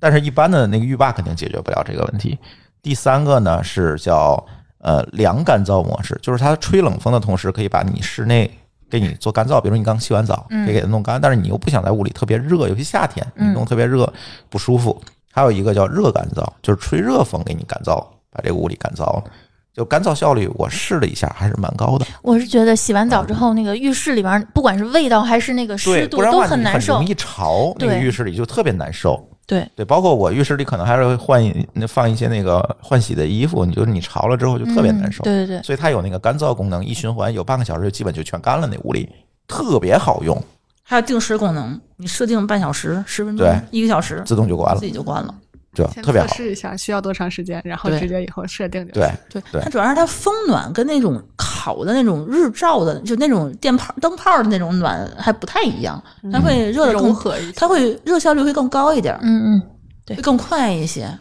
对，而且家里有小孩儿还不能用那个灯暖，对那个灯刺伤暖眼对睛小孩儿对的伤害眼睛有有伤害那的，可以，对它那个灯泡也会坏，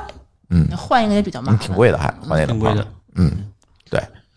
所以现在都暖是风这种推荐啊，嗯嗯，还有啥？还有，我觉得差不多了吧？差不多了哈，嗯，哎呦，喂，卫生间咱差不多讲完了，这期节目也就差不多了。那厕所又来不及讲厨。房，嗯厨房对，厨房咱这只能讲那个下期讲下一期了吧啊，下期讲又又挖坑了，看来这个每个十来期聊不完了。嗯嗯嗯，也有一些遗憾是吧？卫生间卫生间，我觉得有啊。嗯这个坑可以给大家讲讲我，觉得大家装修时候可以避一谁下坑家啊的。卫生间，呃这还谁家装修都会有遗憾。但是我是觉得很多当时看起来就是想省钱没有装，然后后来就还觉得稍微有一点点可惜，应该再装上。嗯比如说就是现在有那种呃洗手盆的那种抽拉龙头，嗯对之前我看见过很多他们从日本带的那什么 TOTO 的，或者叫什么三三什么三三什么什么牌子的那种那种龙头，就是说女生可能不洗澡，只洗头发或者只洗对，刘海我儿就的时候啊想要一个这个，他就觉得没有用。男他又没觉留得没海儿，有当然用你脚啊没了。对呀、啊但但是我觉得女生有的时 候你，你你就是想洗某一区域的对头发的时候，就不想把头伸到那底下去。对它那个东西就特别有用。这个就是还有一个特别好用的时候，就是有了孩子，你给孩子洗什么洗屁屁啊，什么包括的洗猫，对，直就接特别好对 用，蹬到那个水盆儿里头，嗯直接洗就行了。对，嗯，非常好用。对他、呃，当时我是因为双十一的时候已经把我们家那个龙头已经买好了，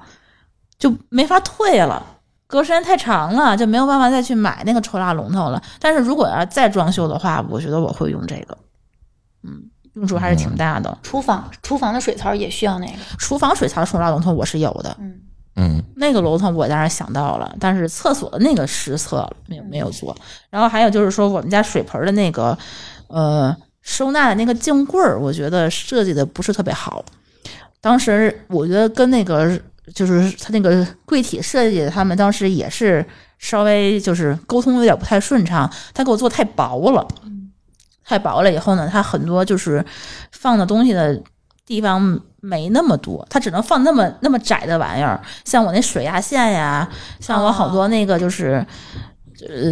一些什么机器呀、什么的，那个放不到那个镜柜儿里头，我就只能摆在外面的台面上。嗯嗯嗯其实很多东西我不想摆台面上，它使用率没那么高。人家台占地方，你来起来乱糟糟的，但但也没办法。他当时就只就只能在里头放嗯很薄的东西，就比较讨厌。然后就是没没做到通顶，上面漏一大块儿。我觉得漏一大块儿的话，就是好多面积。我定制柜体的目的不就是为了说是能够严丝合缝的。对你哪个位置都可以用得上嘛，嗯你不能浪费面积。结果它就反正就漏一大块儿。然后还有就是，就是很多那个镜柜的设计没做好，现在是推就是整个是平开的门儿，小心啊，咱家设咱家设计在直播间呢。是吗？反正我是觉得，就是说是是我跟柜体他们沟通的问题，跟咱家设计其实问题关系不大。但是如果要是再做的话，我可能会盯着柜体，当时也也可能跟我当时这预算有关系，就是说可能会加钱，再加那么一点钱，把我下面那个水盆的柜体做成抽屉式的，而不只做做成平开了。抽屉真的非常好用，我我建议就是全家的收纳，如果可能全做成抽屉是最好用的。对，但是你要知道，我们家柜体当时花了十多万块钱， 十万块钱，我不舍得再去改造成这些抽屉了。嗯，就说我就是说能够忍受的的话，就是还用平开的。但后来想一想的话，真的是不是说特别方便。就是你很多东西的话，你只能那么刨出来堆地上，那么这么找，这收纳起来太麻烦了。嗯，还有就是说我化妆区域，化妆区域的话，不是一整就是一个。半人高的一个镜子嘛，它镜子的那个位置的话，它也是因为他们工艺上有一些衔接的问题，它做的比较靠外面儿那个沿儿，它如果能够往里头贴着墙做的话，它那还有一个台面上可以多放一些我的化妆品。现在我导致我的化妆品其实并就是能够摆在外面，就是瓶瓶罐罐的位置其实比较少，别的东西只能收纳在柜体里面。嗯，对，嗯你要说完了，我说几个。行，呃，我说全是硬核的吐槽啊，既然设计在群里是吧？啊，其实我给大家一个建议啊，就是你很有可能就是在你装修之前，你可能会提前买水盆、龙头等等这些东西，但是这些东西你一定要记得自己把配件收好，不然会出问题。问我们这次问题出在了，他们把我下水的配件弄丢了。哇，那配对另配，至今麻烦现在那个下水没有弯头是直接怼上的。哦反味儿，反味儿倒没发现，但是肯定是有，肯定会有隐患。那个事儿怎么解决，我还没想好，我可能还得再买一套，再再再换上或者怎么样。它没弯头，它直通的。当时我们是因为所有东西都是提前双十一买好堆在家里头的，他嗯装修的那些材料什么的，就是每间屋子装到哪儿就搬到哪儿，然后就是屋东西就是特别混乱那，然后我们也没嗯谁在家的装修都这样。我们当时嗯也因为在北京嘛，也没有盯着这个房间，所以说也不知道那个东西被他们做保洁呀，来回搬东西啊，就就从哪儿放到哪儿去了，就找不着了，真的是找不着对，了。丢过好多这种小零件儿。对，没这是人没对人在乎你这些小东西的。对，第二个在浴池，你肯定会设计一个放这个，比如沐浴液啊等等这个龛，嗯，设计一个龛。什么壁笼什么的，嗯这个龛一定注意，最好是用砖砌的，而不是再加玻璃隔板儿。对，我们家是这个做玻的璃隔板儿是非常危险的一个东西。而且现在我已经发现有问题了，即使金属架子都不结实。它固定玻璃隔板是用一个螺丝嗯，去固定的，它有一半的螺丝没问题，是不锈钢的螺丝，会修，一半的螺丝是他不知道哪儿找来的铁螺丝，现在已经锈了。迟早有一天，那个东西会掉下来砸到我的脚 面上，只是时间问题。那换成对不锈钢的不就完了吗？嗯，对，所以我准备找他了嗯，啊。对，这这个好可解能决是这要个换问一题下，不。是大问题。嗯对，呃，这类似问题出过很多，就是因为配件儿的细节，因为你当时装上谁也发现不了，他们自己也发现不了，这到底是什么螺丝。嗯，对，反正有的螺丝就拧上呗，但是用完你会发现有问题，而且你现在在看咱厨房的水盆，厨房下期聊啊，厨房水盆上那个倒水槽，嗯，那个螺丝也不对，不那是也已不是经配锈死了，那不是咱配套的螺丝，对是吧那个有可能找不着螺螺丝已经锈死丝，了他给重新弄了一个。对嗯，就是这个问题，就是这些东西呢，你当时看不出来，嗯谁也注意不到，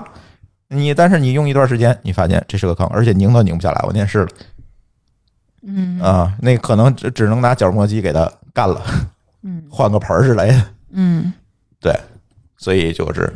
类似的问题还挺多的，就是这些细节，你装修反正是肯定顾不上那么多细节，肯定都有遗憾，但是只能说通过我们的吐槽和这个趟坑的结果，告诉大家哪些问题能够显性的把它避免掉。比如丢配件儿这个问题，我觉得很容易避免，对吧？你找个地儿放好了不就完了吗？嗯 嗯，对吧？就是这种，是吧？哎，我遇到的是买好了下水忘了跟人说了嗯。其实是跟人打过招呼了，只不过人他家忘了，人家去下水的时候忘了跟我说，嗯。然后人就找了个这个下水的件儿，直接就装上了。嗯然后我拿我工作仪过去说：“呀，装了， 对，就这种情况挺多，就是没沟通好嘛。对对，所以这个一定是要当心，而有东西还是要提前买，比如说水盆什么的，比如像我们水盆做的都是台下式的，嗯，你说你不提前买，你怎么往上装？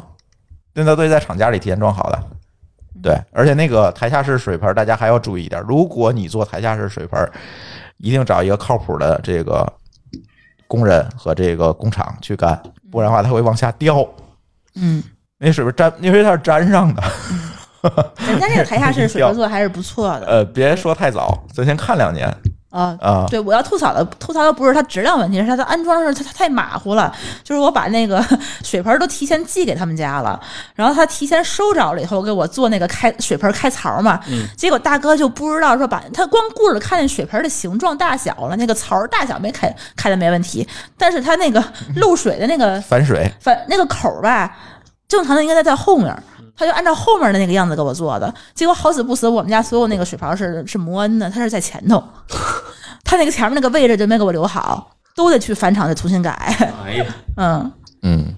对，是对。直播间里有同学说了，啊，壁龛要挖那个墙壁，对，因为那正好有个空间，我肯定不会单独去挖它，对吧？对，只是那个空间的话，你砌的那个那个应该是用砖儿砌到中间那个隔层隔断嘛，对，嗯那个大家一定要尽量不用在浴室不要用玻璃，这个事儿太危险了。有人问我浴缸买的啥牌子，我浴缸买的是科勒的铸铁浴缸。我我翻了翻这本书，真的很好。对是吧也有可能是因为我带着一些已经预设的需求去看，我觉得几乎每一条都是特别有用的。对你这个在想，就是呃，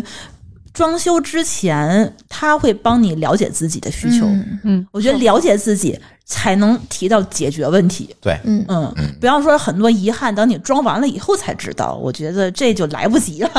尤其是初次买房、初次装修的，很多时候你不知道这东西叫什么，对你需要有一个地方有一个整体的获取知识的一个过程。对，多学一些，然后看一看别人怎么弄的，就是给大我们做这个节目，其实也是就是为了大家能够少掉点坑。对，就是说你提前嗯提前想多明白想到一些东西，然后提供一个解决的思路。嗯我可能每一个需每个人跟每个人需求不一样，但是我觉得思路思考的方式是一样的。嗯，对，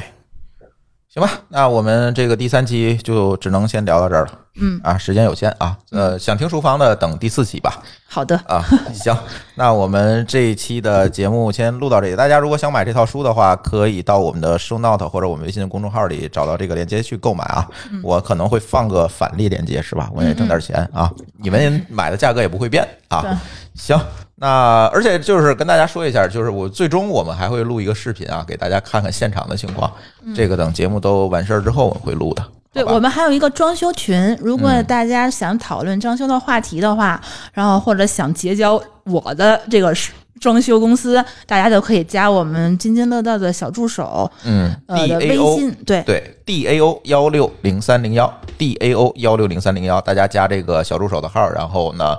呃，小助手会给你拉到群里。你刚小助手我要加装修群，你别先加，然后再说，这个就耽误时间了。你就在通过验证的时候，你直接说我要加装修群，我就直接拉你就可以了，嗯，对吧？然后反正。